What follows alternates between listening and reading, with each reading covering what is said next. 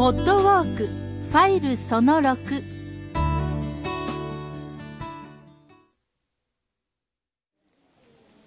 さて皆さん平等院の表門に着きましたか？えそして地図を忘れなくお持ちになってくださいね。いよいよルート C のスタートとなります。世界文化遺産平等院の表門からスタートです。さあこれもまた風格のあるもんですよ。えー、きっと鮮やかな朱色だったんでしょうがもうすっかりね、えー、色が少しずつ落ちてきておりますがでもその分風格がございます。さあ門を入りますともうね入ってすぐすっごく美しい庭園がスタートしています。いやー綺麗に整備されてますね。さあ地図に沿ってすぐ左手にあります。小道に入っていってくださいね。少し道それますが扇の芝という標識も出ていることだと思います。砂利道を進んでください。芝生も綺麗でね松もありますよ。あらまたこれもう入ると静かな空間が広がっております。寄り道によってまあ、寺院として改築されるまではここ別荘として200年間も平安貴族が所有していたということでその主な所有者が光源氏のモデル源徹さんだったわけなんですね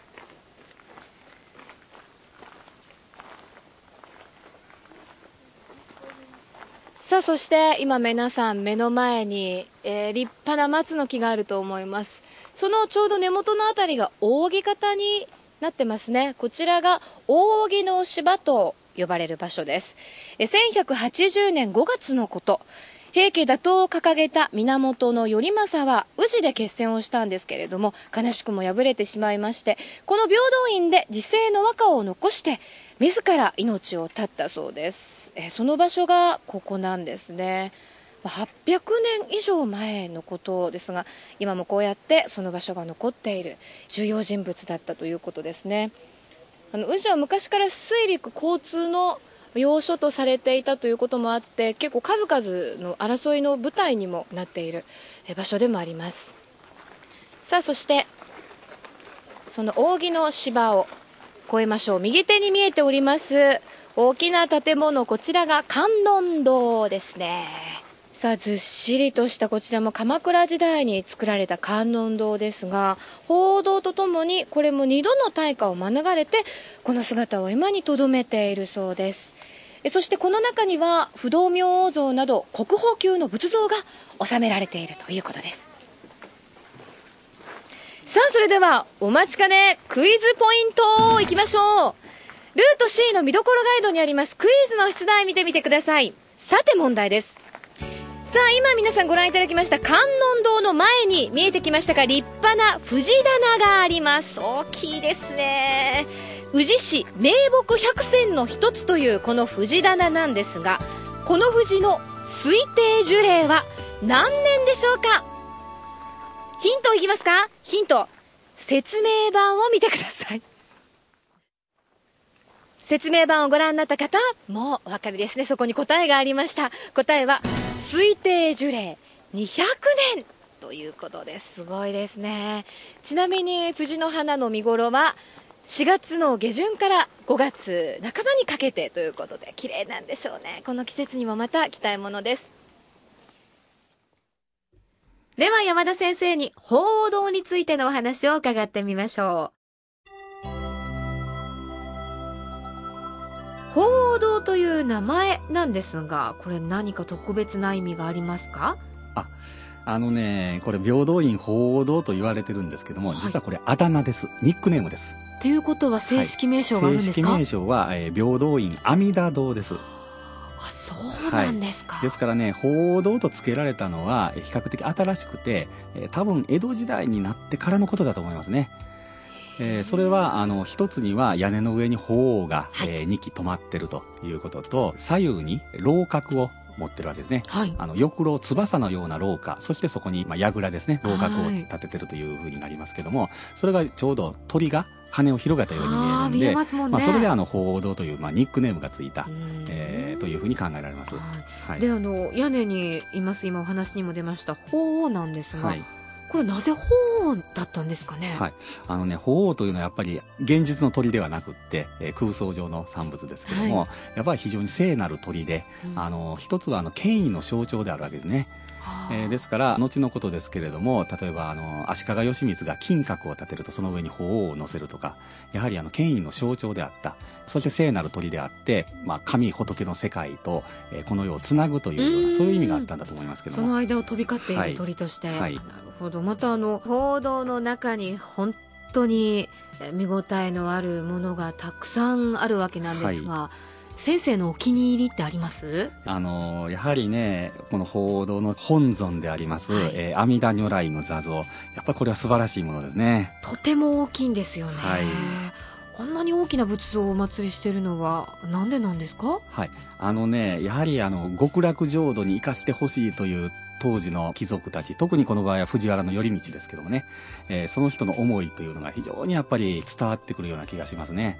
大きければいいっていうもんではないとは思うんですけれども、はい。やっぱり大きいことによってその仏の、まあ、ありがたさ偉大さっていうのを表してるんだと思います。はあ。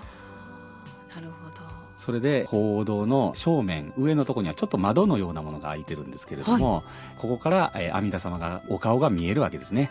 あじゃあ外からもお顔を拝見することができる作りになってるんですね,、ですからこの平等院鳳凰堂の周りに池がありますけれども、池の対岸のとこに建物を建ててそこから、えー阿弥陀様の顔を拝むというのが、えー当時の貴族たちの、まあ、一つの定番なんですね、はあまあ中に入って拝むということももちろんありますし対岸から、えーありがたやという極楽浄土に阿弥陀様がおわすんだということを拝むというのと、まあ、両方やってるわけですね。でもあれだけの大きさがあったらかなり作るのも大変だったでしょうね。あのまあ上長というね仏師が作ったわけですけどもこれはもう当時の仏像作りのもう最高峰と言われた人でしてさすがに名称上長だけある素晴らしい仏様だと思います。これは中を回ると見ることができるんですよね。ですね。はい。それで、えーぜひ阿弥陀如来とその周りに、えー飛び交ってます飛天、えー空を飛んでるいろんな仏様ですね、はい。それとあの少しだけ見えますけれどもそこの間にはいろんな壁画が書いてあったはずですので、まあ、そんなんもじっくりご覧いただきたいと思いますはい。もうすべてが極楽浄土への憧れの気持ち、思いのだけを存分にぶつけた、そうですねね、豪華絢爛な。はい、だからあの当時の人たちは極楽の存在が疑わしければ宇治の平等院を見ろというふうに語ってたわけですね。当時の人たちが。はい、極楽なんてそんなもん存在するかなんて言うて思ってる人でももう宇治の平等院を見たらもう極楽の存在を信じざるを得ないであろうというふうなことまでも、あの語ってたわけですね。なるほど。はいじゃあ極楽みたいあなたはぜひ、はい、中ゆっくりとご覧になってみてください。山田先生、ありがとうございました。はい、ありがとうございます。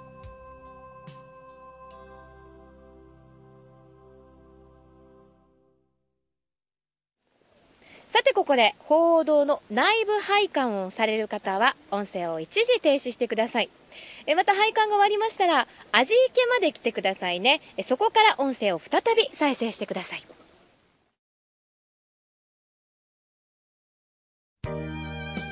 大塚由美が歩くメイドイン日本。平安王朝へ巻き宇治の町へゴー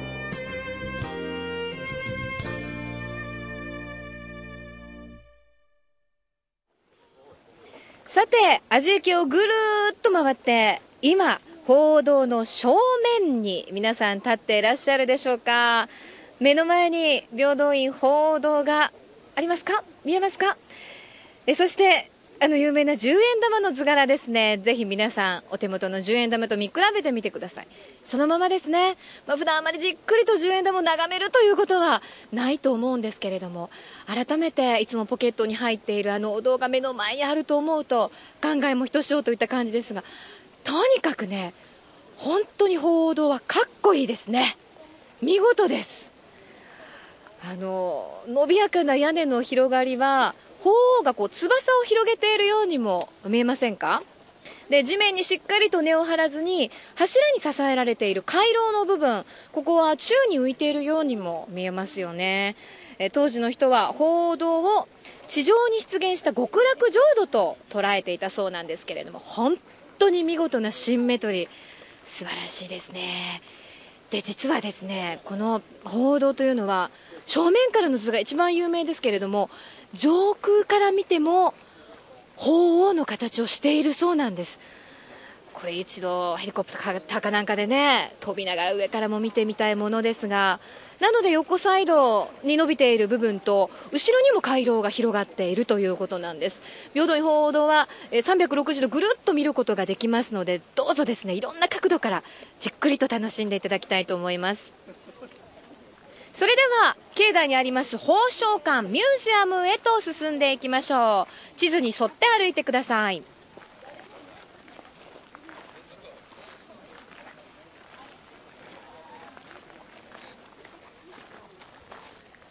さあいいですね。平等院鳳凰あのミニチュア版とかがあったら一つぜひ家に欲しいぐらいですけれども。そして何よりね平等院というのはお庭が本当に手で行き届いてまして綺麗ですね。池がありましてそうこの池に映り込む鳳凰というのもまた素晴らしいんですね。多分このお池が作ってある構造というのは当時ですね池に船を浮かべて遊興を楽しんだ平安貴族がたくさんいたということで、まあ、貴族好みの作りになっているということなんでしょう。池に囲まれております。どこから見ても絵になりますね。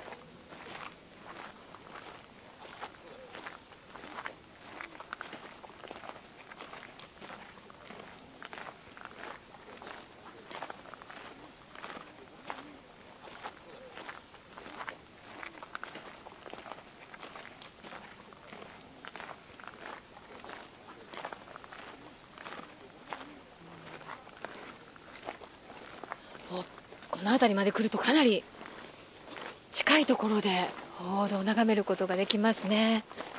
ふわー。すごい。へえあちゃんとあの尻尾の部分もスーッと伸びてますが。はあここでなんか宮中行事とか行われてたんでしょうね。このスペースでね。さて皆さん、宝生館ミュージアムの入り口にお着きになったでしょうか。ちょっと分かりにくいかもしれませんね。えー、エントランスがですね、まるで、なんで洞窟に潜入するかのようと言いましょうか。えー、山のね、あの、小山、小さい丘に隠された格好で、ミュージアムがあります。これは景観を壊さないようにという計らいなんでしょうね。さあ、宝生館ミュージアムですが、ここで見どころのポイントを少しご紹介しましょう。館内には国宝の扉絵、それから盆章、また雲中供養菩薩像などを所蔵しています。また日本で最も大きいガラスウォールケースを使用するなど展示物に対して空間特性を生かした構造になっています。最新のデジタル技術を用いたコンピューターグラフィックスによる道内再現映像こちらも見応えがありますよ。えミュージアムショップもえ中に入ってますのでどうぞごゆっくりとお楽しみになってください、それでは、早速館内に入ってみましょうか。行きましょう。ワクワクしますね。ここで、ルート C、音声ファイル6は終了です。ゆっくり鑑賞してみましょう。宝生館、ミュージアムの出口まで来たら、音声ファイル7を再生してください。次はいよいよ最後のルートです。